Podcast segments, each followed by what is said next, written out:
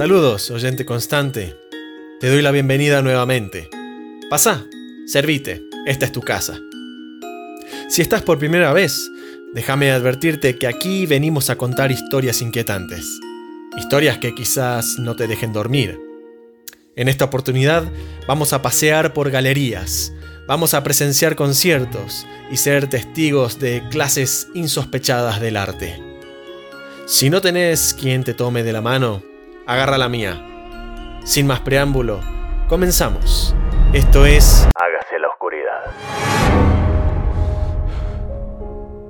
Lo cierto es que, como dijera George Hegel, el arte ya no otorga aquella satisfacción de las necesidades espirituales que tiempos y pueblos anteriores buscaron y solo encontraron en él. Aquellos métodos y musas pertenecen al pasado. No, no desesperes. Hoy comenzaremos una nueva era. Tranquilo. Hacer historia nunca fue más rápido.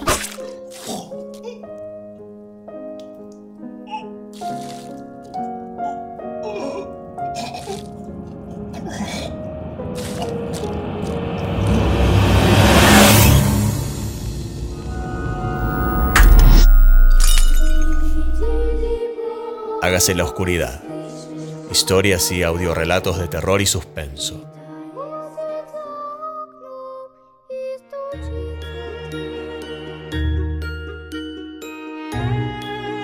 De más está decir que escribir es un arte, un arte mediante la cual se crean mundos enteros, se esculpen personajes, se pintan paisajes y se hilan historias. El arte es la forma de expresión del ser humano por excelencia. Fidelino de Sousa de Figueiredo, cuentista y novelista, historiador y crítico literario portugués, dijo, La vida, la palabra y el pensamiento son inseparables. Pensar y saber es querer decir y poder decir, porque lo que el hombre siente y piensa lo incorpora al mundo de las palabras. Aprender a utilizar nuestra lengua nos obliga a estudiar sus infinitos recursos, para huir de la monotonía y pobreza de vocabulario. El arte de la escritura, como todo arte, es una expresión íntima y personal de cada individuo. Daniel Arrébola, en su sitio web Mundos de Leyendas, dice sobre el arte de escribir lo siguiente. Quien piense que ser escritor es un oficio maravilloso es bastante incrédulo. Conforme más me adentro entre la espesura de las letras, de sus reglas, estructuras y sinergias, más me pregunto si ser escritor es de locos. Cualquiera puede articular unas cuantas palabras con sentido sobre el papel, a veces guardando fuertes sentimientos, pero si pretendemos terminar y publicar una novela nos encontramos ante una carrera de fondo, por no hablar de ganarnos la vida escribiendo. Para dedicarse a escribir hay que ser un ingenuo, creer ciegamente en uno mismo, soñar con lo imposible. Aprender se aprende a base de porrazos, teniendo infinidad de errores y muy pocos aciertos, Mientras más pasa el tiempo, más nos horrorizamos de nuestros textos antiguos, y esa es una señal de progreso. Daniela Rébola nos sigue diciendo que escribir es el instinto de contar historias, darles forma, aplicando martillazos de tinta sobre papel. Nosotros somos la principal herramienta y el camino está lleno de pruebas para reforzarnos en los mejores materiales, fuertes en sabiduría y técnicas narrativas. La inspiración es importante, pero el trabajo y la práctica nos alumbrarán a través del arduo viaje del escritor. Lo que se busca expresar a través del arte es tan numeroso como seres humanos pasaron por la Tierra.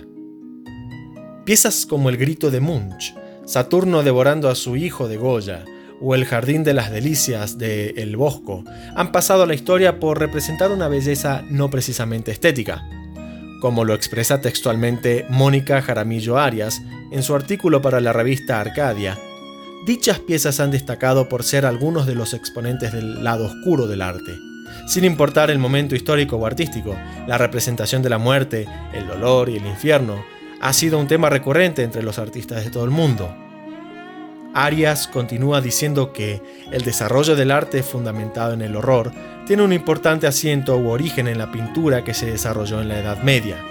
En ese momento, las ideas religiosas utilizaban las figuras del diablo y del infierno como un recurso para generar miedos y tabúes en relación con conductas rechazadas por la moral de la época. A partir de allí, algunos artistas se esforzaron por plasmar en sus retratos y esculturas formas diabólicas concebidas precisamente con la idea de generar horror en el observador. El arte es todo lo que por naturaleza el hombre crea a partir de sus ideales y le da un sentido para expresar una visión sensible acerca del mundo, ya sea real o imaginario. Mediante recursos plásticos, lingüísticos o sonoros, el arte permite expresar ideas, emociones, percepciones y sensaciones. Por todo lo expresado anteriormente es que hoy te traje cuatro historias de artistas que enmarcaron sus relatos de alguna u otra manera en el arte. Un arte de desahogo, pero en partes cuestionable, incómodo. Agárrame del brazo, hacelo con fuerza. Vamos hacia lugares tenebrosos. La siguiente narración es una obra de ficción. Todos los protagonistas son imaginarios. Espero que el futuro no encuentre a ningún lugareño encarnando esta historia. Es momento de que subas el volumen. Comienza el relato.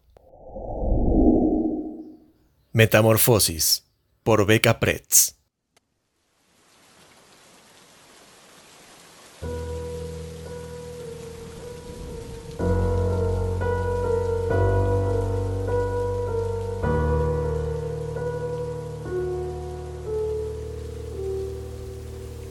Tantos acordes improvisados para desarmar el silencio resquebrajaron mi piel y se manchó todo el piano. La sangre corre entre el teclado, salpicando escarlata por todo el cuarto. Canté entonando las notas y muchos creyeron que me había vuelto loca. Estaba frío, mojado vacío. El río de mis venas no podía dejar de sentirlo. Entonces recordé, entre nieblas, tu sonrisa.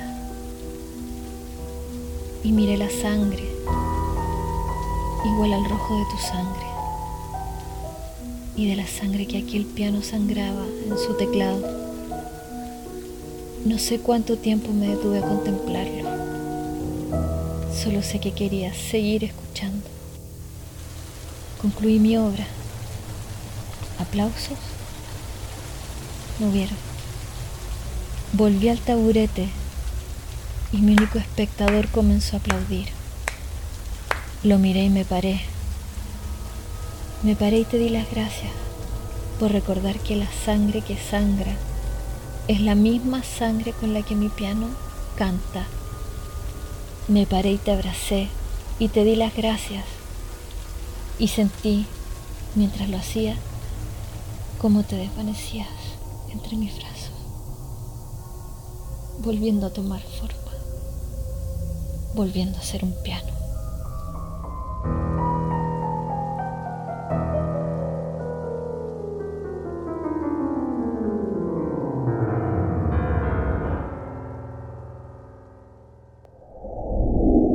Mi secreto, por Beca Pretz.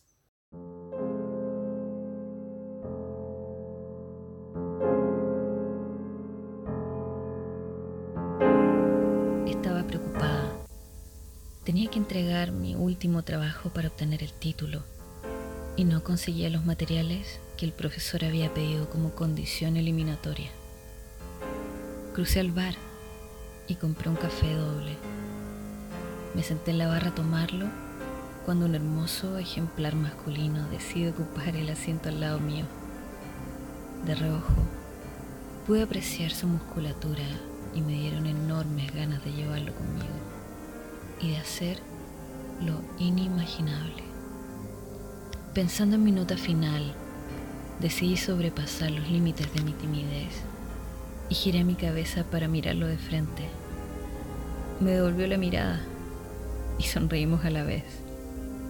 Yo estaba excitada. Con la ayuda de ese hombre, mi trabajo quedaría para un 10.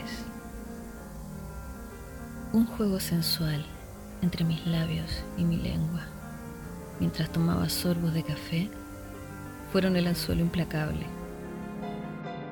acomodó un mechón de mi cabello detrás de la oreja y me dijo si quería ir a un lugar más tranquilo. Mi sonrisa macabra, satisfecha por lo fácil de obtener mi presa, dio la señal de un sí. Tengo mi taller a la vuelta, le dije, y me guiñó un ojo. Era lindo, fornido. Y al entrar, vio mis lienzos apostados en caballetes y noté que le gusté un poco más. Me tomó por detrás, pasando su lengua por mi cuello, inició su entrega para mi nota final. Era la primera vez que desabotonaba mi camisa desde atrás. Sentirme dentro de un abrazo fue inspirador. Ver cómo se marcaban sus venas en las manos me excitaba más. Sentí la dureza de su musculatura apostarse firme por detrás. Era el momento justo.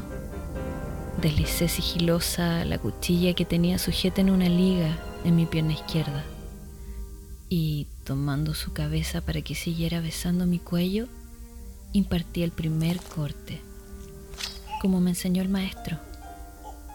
Desorientado, se alejó trastabillando, intentando con ambas manos sujetar la herida para detener el flujo de sangre que salía a chorros. Solo un segundo, le dije, y todo habrá acabado. Cuando perdió suficiente sangre y fuerzas, cayó de espaldas justo al lado de mi lienzo. Tomé el pincel más ancho y comencé a pintar. Pinceladas sangrientas daban forma en mi lienzo a mi obra maestra. El profesor tenía razón. Todo es cuestión de adrenalina sentir cómo se hundía el cuchillo en la carne, generó en mí una sensación visceral que nunca antes había experimentado. Cuando vi emerger aquella pintura roja con tanta presión de su cuello, pidiendo a gritos ser utilizada, sentí que mi interior hervía, hervía de ganas por plasmar en mi dibujo aquel exquisito color, rojo sangre excitación, rojo sediento, sexo inconcluso, siniestro, el dibujo más bello. Al concluir mi pintura, me deshice de los restos, extrayendo hasta la última gota de sangre de aquel musculoso cuerpo. Aprobé la materia y obtuve mi título, como había prometido el profesor con todas las recomendaciones para ingresar a las salas de arte más visitadas, logré escalar al primer puesto. La plasticidad en el arte es el lema de mi concepto. Mi secreto, el rojo debe ser intenso, sangre que escapa de las venas, caliente desde su origen primero. ¿Es sangre verdadera? Preguntan los que ingresan a la muestra. ¿Usted qué cree? Respondo con mi sonrisa siniestra. La imitación es impecable, responde un espectador musculoso, mientras jugueteo con mis labios y mi lengua en el borde de la copa de champán que me acercó para felicitarme por la muestra.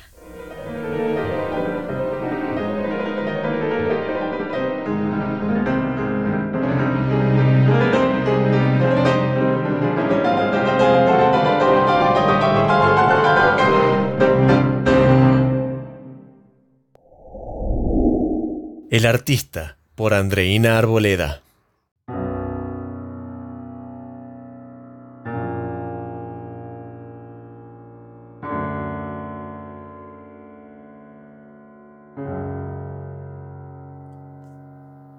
El arte es subjetivo, inherente a nuestra piel, una capa que nos cubre y nos consume sin apenas percatarnos de su terrible control, pero es adictivo una droga que nos lleva a cometer las atrocidades más feroces, la expresión humana. Por alguna razón yo era inmune o quizás demasiado ingenuo. Ansiaba tener en mí el aura que todo pintor anhela, una musa. Cada día me sentaba en el mismo lugar, bajo la luz cálida del mediodía. Era sofocante, pero cada color merecía tener tal brillo al contraste.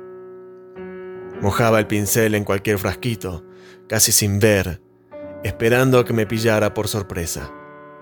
Blandía mi arma de trabajo, como si de una espada o una pistola se tratase, pero solo moría yo, cada vez que me rendía sin haber comenzado.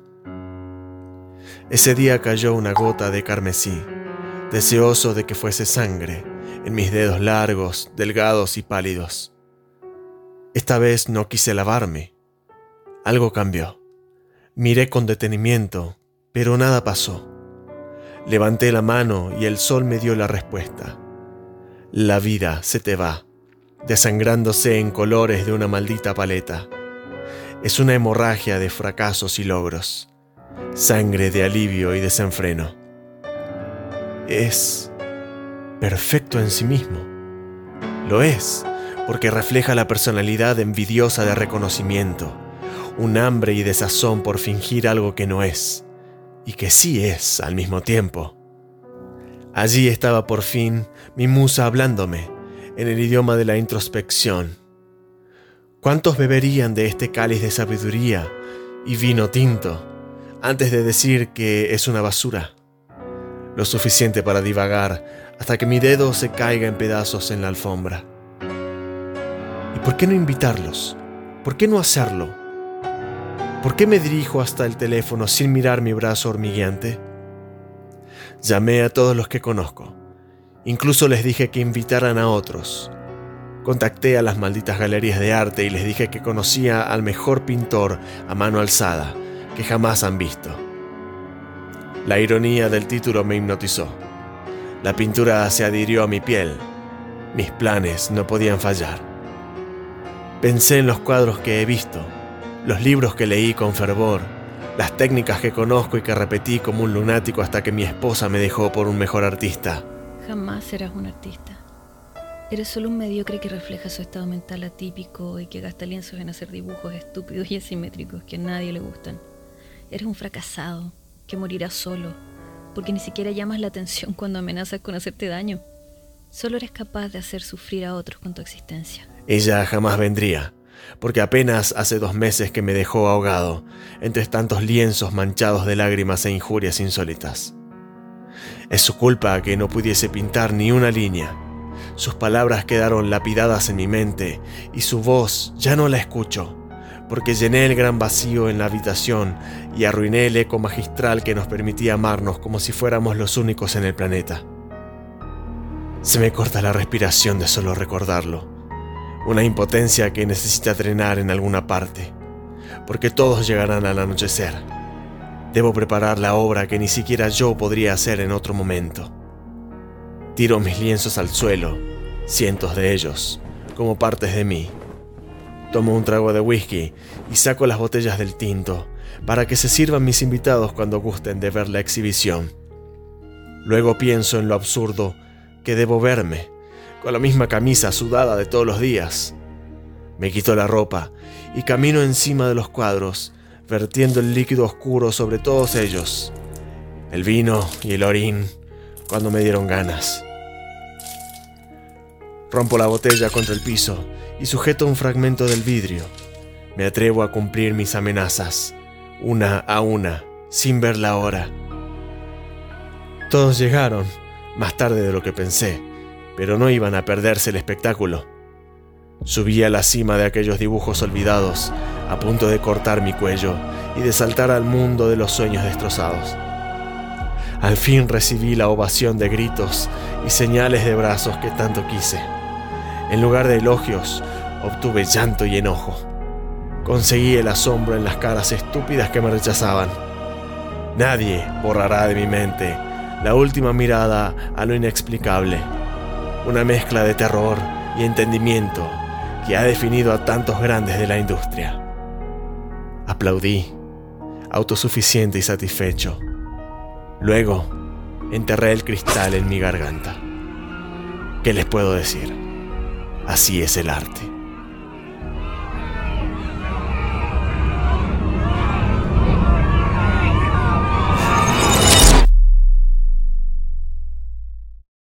Reanimación por Fernando Villa.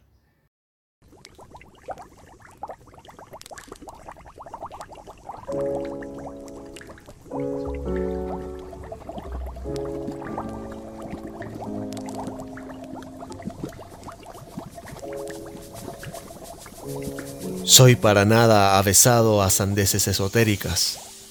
No me considero tampoco creyente de teorías efímeras de corte místico, sin correlato empírico.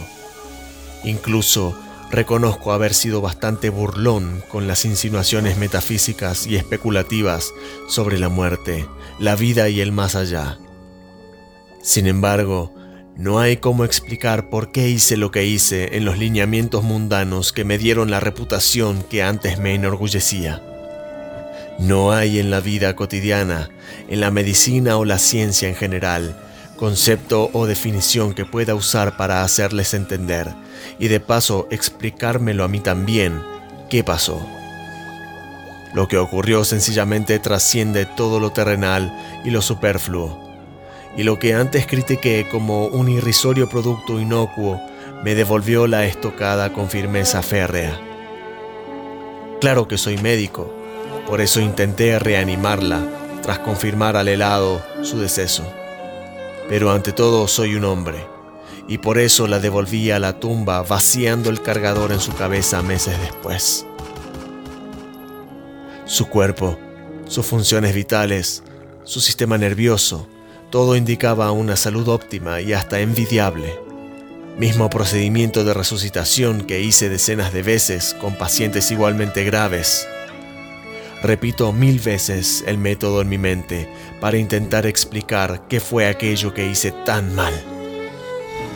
Una vez despierta, resultó aberrante observar cómo espetaba monosílabos crudos para comunicarse y babeaba lastimosamente sobre sí misma Obviaba elementos básicos del decoro, como hacer sus necesidades en el baño o vestirse para salir a la calle. Ni siquiera respondía a su nombre. Clara, mi hermosa Clara. Su cabeza vagaba en un rincón oscuro, ajena al mundo cuerdo. Ocultarla no mejoró su condición, y encadenarla luego de encontrarla jugueteando con las vísceras del gato solo potenció su vileza. No concibo cómo fue que su semblante estúpido se tornó en una faz tan grotesca y llena de malicia, y recién noté su potencial peligrosidad cuando se escapó y me fue entregada con asco por un vecino tras haberla sorprendido asfixiando a su hija menor en un paroxismo de risa y tristeza. Con el tiempo, Clara o lo que sea que haya usurpado su cuerpo. Fue cambiando su apariencia. Su piel nívea se marchitó hasta la putrefacción y de su interior germinó una capa de miasma negruzca para reemplazarla. Uñas y dientes, antes hermosos y bien cuidados, se desprendieron terminando el primer mes, seguidos de dedos y rubio cabello al segundo. Aparecieron extraños rostros ignotos y poco humanos en su torso, que ostentaban facciones inverosímiles y dolorosamente retorcidas.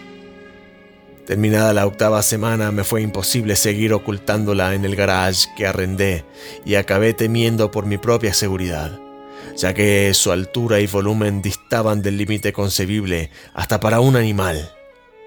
No me referiré a las desapariciones que se aunan a su causa ni a los esqueletos que se presentaban como prueba.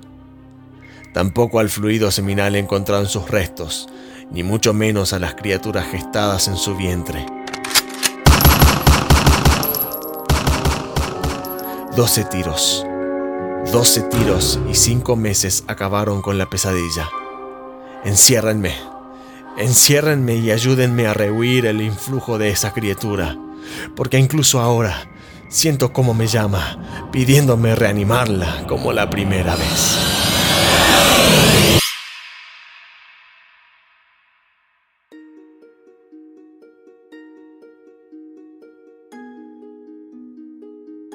Hemos escuchado una serie de historias que comparten un elemento macabro, temido, pero inevitable, la muerte.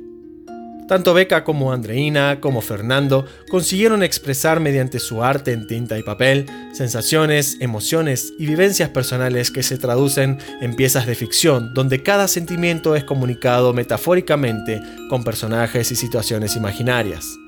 En su relato Metamorfosis, Beca Pretz nos comparte un momento muy íntimo y oscuro en un momento de su vida, las circunstancias que vivía en ese momento de dolor las llevaron a derramar sus lágrimas sobre las teclas del piano de su madre, lágrimas que ella decidió teñir de sangre en esta narración para contarnos sobre sus heridas. En su relato Mi secreto, Beca nos lleva a otro momento en que la indignación que le producía la soberbia de una persona la llevó a imaginarse esta historia, donde simboliza que muchos, si no todos, los que han llegado a la cima de sus carreras en un corto plazo lo hicieron con las manos sucias, manchadas. Becca Pretz es una grafóloga, escritora y docente, entre otras cosas. Nacida en Güemes, provincia de Salta. Tiene novelas y poemarios publicados en Amazon, entre los cuales quiero destacar Lunario, un libro de poemas, y En la tercera habitación, un thriller, Actualmente se encuentra escribiendo la segunda parte de esta última novela y una ficción de terror psicológico que veremos publicada dentro de poco. Para conocer su obra podés encontrarla en Instagram como arroba beca.pretz. Beca con B corta y doble C, Pretz con doble E y Z. El artista es un relato de Andreina Arboleda, nacida en Caracas, Venezuela.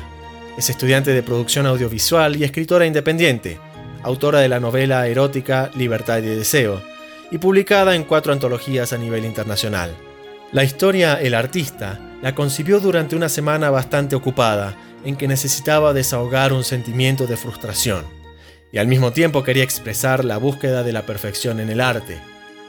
En ella nos muestra cómo esa búsqueda nos puede llevar al límite emocional por el papel que juegan las opiniones de las personas que amamos y la definición de éxito que es diferente para cada uno. Para conocer su obra puedes dirigirte a su Instagram y buscarla como arroba andreina.escritura. Por último, y no menos importante, Fernando Villa, un escritor chileno amante de Howard Philip Lovecraft, nos estremece hasta la médula con su relato Reanimación, con el cual nos muestra un intento bien ridículo de manejar la muerte. Esta es una historia que nos recuerda tanto al Frankenstein de Mary Shelley como a Herbert West, el reanimador de Lovecraft. En este humilde homenaje tenemos a un hombre que revive a su amada, pero no sucede como quería. Aquí, un empleo artístico y osado de la medicina que se asemeja a la ancestral práctica de la necromancia, que, aunque nos devuelve a los muertos, es incapaz de restaurar el alma. El caso clásico de nigromancia es el de la bruja de Endor, descrita en la Biblia, en 1 Samuel capítulo 28, donde ésta invocó al espíritu de Samuel en presencia de Saúl. Para conocer más sobre este ilustre escritor, podés buscarlo también en Instagram como arroba fernando.villa. Nos estamos acercando al final y no quiero dejar de destacar y agradecer el gran aporte que hizo mi amiga Natalia en las narraciones de este episodio con su distinguida voz.